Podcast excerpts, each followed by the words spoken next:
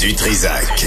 S'il y en a un dont la sagesse est pas encore arrivée avec le temps, c'est bien lui. Toujours aussi mordant que les premiers temps. Benoît Dutrisac. Loïc Tassé est avec nous euh, quelque part sur la planète. Euh, Loïc, bonjour. Bonjour Benoît. Bonjour. Alors, tu veux... Ben, je vais être au studio demain. Oui? C'est une promesse. Ah Oui, ben oui, c'est oui, parfait. oui. On va on va t'attendre, on va te café, on va te maquiller, on va s'occuper de ton joli minois. Fais-toi-en pas. OK. J'en ai hein, besoin. Vas-y avec tes sujets. Ben écoute, d'abord, euh, je vais surtout te dire qu'on a devant nous une année en relations internationales qui est assez extraordinaire. J'aimerais mieux dire qu'elle va être plate, etc., mais ça va être une année qui risque euh, d'être assez bouleversante. En premier lieu parce que on se demande ce qui va se passer aux États-Unis avec l'élection de Donald Trump. Parce que Donald Trump, c'est un homme qui est un isolationniste. C'est-à-dire que il veut pas que les États-Unis euh, s'impliquent dans le monde entier. Il aime beaucoup Vladimir Poutine. Il aime beaucoup Xi Jinping. Puis il trouve que l'OTAN, ben, ça sert pas à grand-chose. Donc, il pourrait en sortir.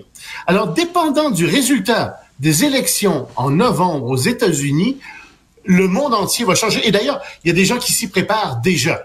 Tu pourrais avoir une Chine qui déciderait d'envahir euh, Taïwan, parce que les États-Unis s'en mêleraient probablement pas.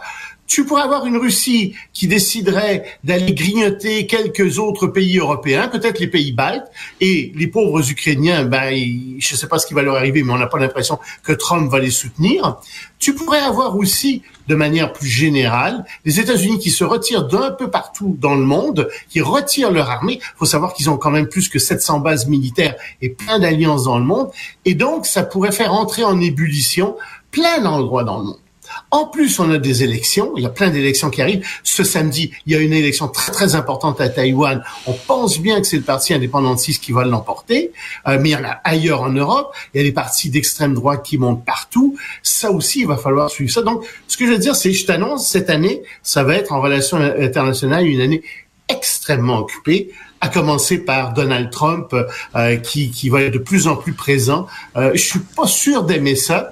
Euh, c'est sûr que ça remplit toujours, ça fait tout, ça, ça monte les codes d'écoute, mais j'aimerais franchement mieux qu'il soit pas là, Donald Trump, dans notre année, mais, Mais ça va être notre, notre premier sujet de préoccupation. C'est lui qui est en avance là, chez les républicains. Ah, ben oui. c'est encore lui Il qu'on n'est pas veut. juste en avant chez les républicains. Ouh, je ne vois pas comment il ne peut pas être nommé comme candidat républicain pour la présidentielle. Hmm. Euh, les, les, les, ceux qui sont derrière lui, Nikki Haley, euh, et- etc., de santé, ils sont à 10 Ouais, ils sont pas euh, longtemps. 12% 15% tandis que lui est à 55 60% dépendant des États. Et ça fou. se fait à la majorité simple. Donc, je vois vraiment pas comment il peut ne pas être Ouais. nommé candidat. Et en réalité, on voit bien avec les procès qu'il a en ce moment, il y en a encore un aujourd'hui, il y a plein de procès sur le dos, on sait qu'il est malhonnête, on sait que c'est un homme... Écoute, il commence... Attention. Ah, il est malhonnête. Arrête, Euh, arrête. Il est innocent en tant que, ouais, autant qu'il est tu ferais des orange. affaires avec lui, toi? tu, ferais, ouais, tu ferais des affaires avec lui. Ouais. Il rentrerait dans le studio puis il dirait, Monsieur Dutrisac, Ah, donnez-moi 1000 pièces, on va faire des... Avec, avec Moi, non. plaisir pour pouvoir le poursuivre par la suite. Non, tu lui donnes la main, puis après tu comptes T'es cher. doigts, hein. T'es, jamais Ah sûr. oui, Mais qu'est-ce qui arrive avec son tu bronzage? il est toujours là. Il y a, y a pas un bon conseiller écoute, pour son bronzage. Tu Non, pas? ni pour ses cheveux non plus. Euh, écoute, il y a Ah, un ça, problème, je- c'est je clair. suis mal ça.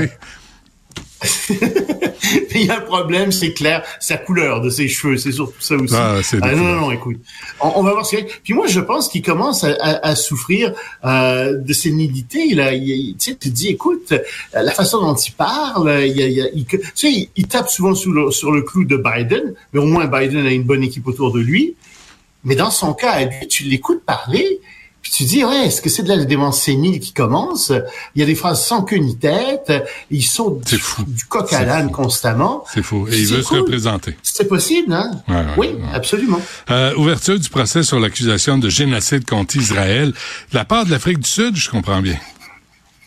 Oui, et c'est très délicat comme sujet, parce que tu sais comme tout le monde que ils, enfin, les Juifs ont, su- ont, ont souffert d'un génocide, Euh, puis tu sais comme tout le monde que en Israël il y a un régime d'apartheid vis-à-vis des Palestiniens, même si on ne le dit pas trop fort. Donc c'est c'est très fort que l'Afrique du Sud, qui a été condamnée, tu te souviendras dans les années 90, boycottée euh, parce à cause de son régime d'apartheid, poursuive devant le tribunal international Israël. Puis c'est pas des c'est pas des clowns, c'est des gens très très sérieux qui ont accepté de faire d'entendre la cause. Alors il y a deux éléments dans une poursuite pour génocide. La première, c'est les actions sur le terrain. Il faut que les actions sur le terrain visent à décimer une population euh, et, et, et ça c'est possible que ce soit ça qui se passe en ce moment à Gaza, qui soit passé en Cisjordanie, mais il faut qu'il y ait une intention aussi. Et ça, c'est très, très, très important. Il faut pas que le, le, le fait qu'une population ait été décimée par la, des suites de la guerre, par exemple, ça peut pas être, ça peut pas être compté comme un génocide. Il faut qu'il y ait eu derrière ça une volonté réelle de décimer cette population, soit par des transferts d'enfants, soit en rendant euh, la vie absolument euh, inhospitalière dans, dans, un, dans un territoire qu'ils occupaient, etc. Il y a plein de façons de faire. Excuse-moi, mais est-ce qu'on peut aussi accuser le Hamas de génocide? Parce que je pense pas qu'il soit là pour aider la population palestinienne. Oui, le, le Hamas, alors... Le Hamas a une intention génocidaire très claire, puisque il le dit, c'est dans ses papiers, il veut jeter à la mer tous les Israéliens. On s'entend là-dessus. Mm. Euh, mais il n'y a pas d'intention génocidaire de la part du gouvernement israélien ou pas beaucoup jusqu'à maintenant. Le problème, c'est que la semaine dernière, il y a deux ministres le ministre des Finances, entre autres, puis euh, le ministre de l'Intérieur, si je ne me trompe, qui sont sortis en disant ah oui, mais Gaza, ce serait très bien si tous les Gazaouis émigraient et s'en allaient de là, puis qu'il en restait plus que 100 000 ou quelque chose comme ça sur 2 300 000. Attention, si vous dites à une population de quitter son territoire et que vous dites en plus que vous voulez la coloniser ce territoire-là, et là vous rentrez en plein dans la définition de génocide et en plein dans l'intention génocidaire. Alors ils se sont fait répondre ces deux ministres euh, et, et vertement. Mais ils n'ont pas été sortis du cabinet et ils auraient dû l'être parce que ce qu'ils ont exprimé, c'est une intention génocidaire. Donc, on va suivre ça. Euh, je ne dis pas que Israël est génocidaire, mais je dis que malheureusement, il y a un certain nombre d'éléments, puis à l'intérieur du gouvernement israélien, des gens d'extrême droite qui ont peut-être bien cette intention génocidaire vis-à-vis des Gazaouis. Ouais, mais si le 7 octobre n'était pas survenu, on n'en serait pas là. Ah ben non, mais là, ça, on n'en serait pas là, c'est évident. Mais, non, mais, c'est comme la genèse de la patente, là, tu sais, euh, à cause C'est ça, ben, c'est sûr. Mais, mais, écoute, est-ce que la réponse israélienne est proportionnelle à ce qui a été fait? Tu sais, puis à un moment donné, tu dis, écoutez, là, vous êtes en train de faire une punition collective. Ben oui. euh, ça n'a plus de sens. Là. vous avez détruit 80% des habitations à Gaza. Là, il faut qu'on se quitte, là, mais euh, on veut, tu veux qu'on se laisse sur une chanson? D'abord, explique-nous pourquoi, et on va l'écouter après. Euh, c'est une chanson euh, que tu vas euh, que qu'on va écouter, puis tu, vas voir, c'est de, Mindy Yahari. Et ça veut dire ça, cette chanson dit en iranien enlève ton voile.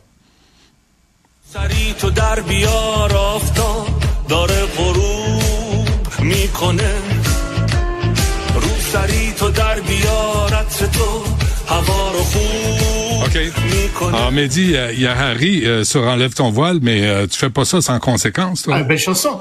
Non, il vient d'être condamné à deux ans et huit mois de prison. Et en plus, il va recevoir 74 coups de fouet. J'espère que ce sera pas consécutif parce qu'il va en mourir. 74? Euh, Pourquoi 74? 74. Pourquoi pas un chiffron? Ben, Pourquoi pas 72? Et les juges...